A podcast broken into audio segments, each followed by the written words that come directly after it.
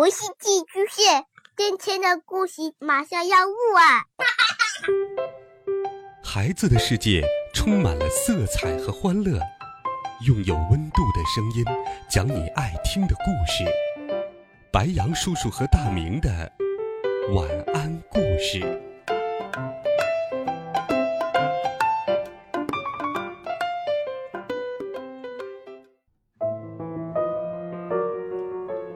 小朋友们、同学们，大家好，欢迎收听白羊叔叔讲故事。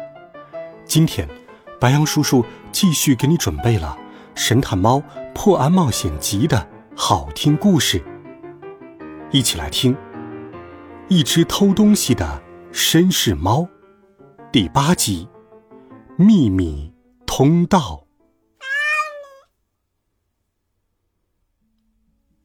尽管是艳阳高照的大白天。剧院却依旧是个神秘又阴森的地方。四周的商店已经开始营业，行人夹着报纸来去匆匆。卖花人沿街而立，将色彩艳丽的大树花朵在人行道上排成了一行。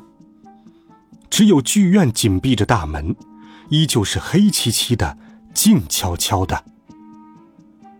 我们的四位朋友来到女神游乐厅的门前，静静注视着这扇上了锁的大门。门边依旧张贴着前一晚的演出海报，上面画着玛丽的头像，还有醒目的标语：“巴黎之星的最新力作。”喵儿，昨天晚上闯了这么大的祸，幸好现在一个人也没有。月光感叹道：“明明是一场好玩的大祸嘛！”小鹏鹏不服气的说道。三只大猫先是假装严肃，但很快，他们就忍不住爆发出了笑声。必须承认，要不是鹏鹏捣乱，幕布也不会滑下，更不会把所有人都罩在里头。这样的混乱场面，还真是让他们好好乐了一把。大笑之后，多多用力伸了个懒腰，嗯，把干瘪的肚子贴在了人行道上。我们还是赶快进去吧。他们又一次爬上了大理石的柱子，然后移开铁架，滑进了和前一天相同的空气管道。剧院里没有一点灯光，因为太黑，就连我们的猫咪朋友也有些看不清前方的道路了。喵，没关系。约瑟芬让大家放心。我对这个剧院就像对我自己的爪子一样了解。再说，今天的调查根本不需要眼睛，只要鼻子就好。我们猫咪的嗅觉可是无人能敌的。片刻之后，四只猫的小脸便蹭着挂在它们四周的衣服，一个接一个的钻到了玛丽的化妆间。喵儿，好像有点恐怖啊！多多不禁说道。的确如此，里头一团漆黑，因为化妆间没有窗户，所以连一丝光亮也透不进来。在这种情况下。就算猫咪拥有超强的视力，也无济于事。它们只觉得自己被淹没在了一个黑墨水瓶里。但愿我们没有走错地方。月光先生咕哝道。四只猫一边在黑暗中摸索，一边依靠它们敏锐的嗅觉开始了调查。我这里。只能闻到灰尘的味道，鹏鹏轻声说：“这里，哎呦！”月光还没说完，就被梳妆台绊了一下，把鼻子撞到了镜子上。哦，这里只有指甲油和香粉的味道。他生气的摇了摇尾巴，可这样一来，把化妆台上的瓶瓶罐罐全都给打翻了。这些瓶子一个接一个的砸在了地上，发出了可怕的破碎声。我的猫呀，这下可惨了！约瑟芬叫道。四只猫全都慌张了起来，它们习惯了敏捷与优雅，可现在就因为这里黑漆漆的一团，它们瞬间变成了笨拙的傻瓜，简直和人类没什么两样。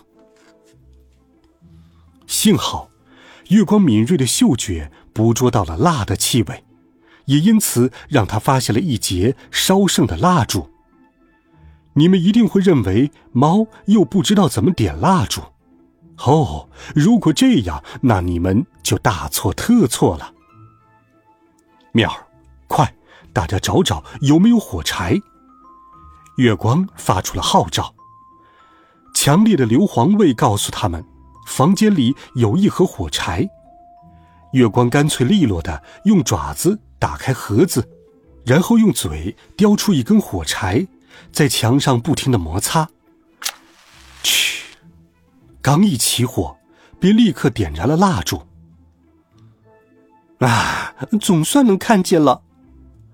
四只猫异口同声的叫道：“虽然只是一小簇火焰，却足够使他们的明亮眼睛看得和大白天一样清楚。有了亮光，调查的进度也快了不少。只是不管他们怎么东闻西嗅。”却始终无法捕捉到哪怕是一丁点儿铃兰香水的气味。最后，四只猫一致决定放弃。喵儿，我觉得我们又一次找错了方向。月光下了结论：昨天晚上拉斯特里根本就没来过这里。多多若有所思的挠了挠自己的耳朵，嗯。那到底谁才是罪犯呢？我们的嫌疑名单上已经没有其他人了。化妆间的门锁着，可任何一个有钥匙的人都被排除了嫌疑。而且，化妆间没有窗户，所以不可能有人从窗户进来。那只能穿墙了，就像幽灵。难道这一回真的被那个朗贝尔说对了吗？约瑟芬补充道：“听到他的话，月光拼命摇起了头。喵儿，朗贝尔从不可能说对。然而，在这间闪着微弱烛光的封闭小屋里，有关幽灵出现的想法听起来似乎也不那么荒唐了。”鹏鹏叹了口气：“哦，他躲在昏暗的角落里。”似乎比平时还要脆弱胆小。这个地方真是太没劲儿了，我们还是从刚才进来的那条管道出去吧。苗儿，你说什么？月光立刻打断了他。我说，我想离开这里。我的猫呀，对呀，当你想到要离开这里的时候，那玩意儿是不是最先冒出在你的脑海里呢？黑猫的双眼突然放出了光芒。你是说排气管道对吗？就是我们进出剧院的那条。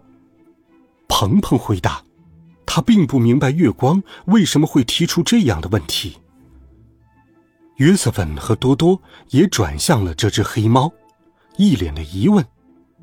可月光只是沉浸在突如其来的喜悦中，在房间里四处欢跳。喵，我的猫呀！难道你们还不明白吗？这才是解开我们这个谜团的关键呢。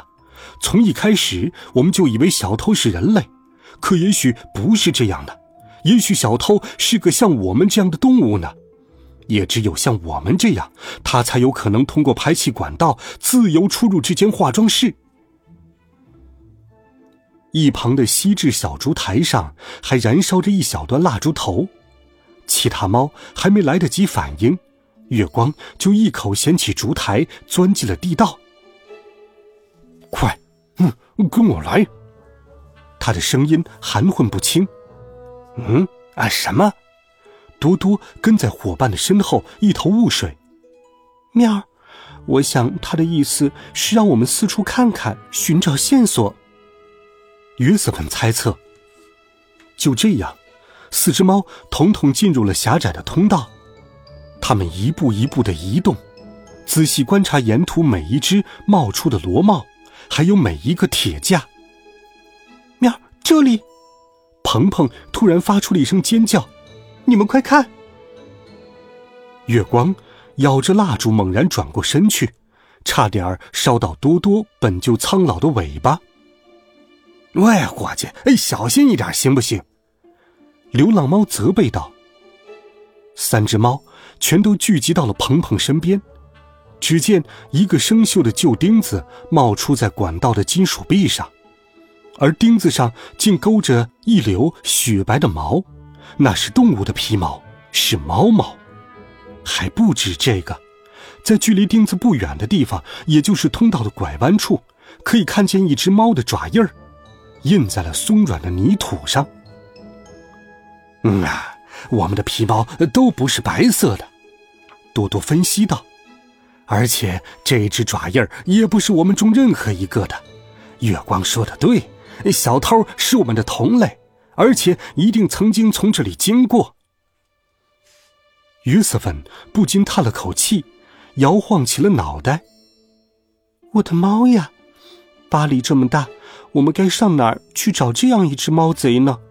它可能躲在任何一个地方。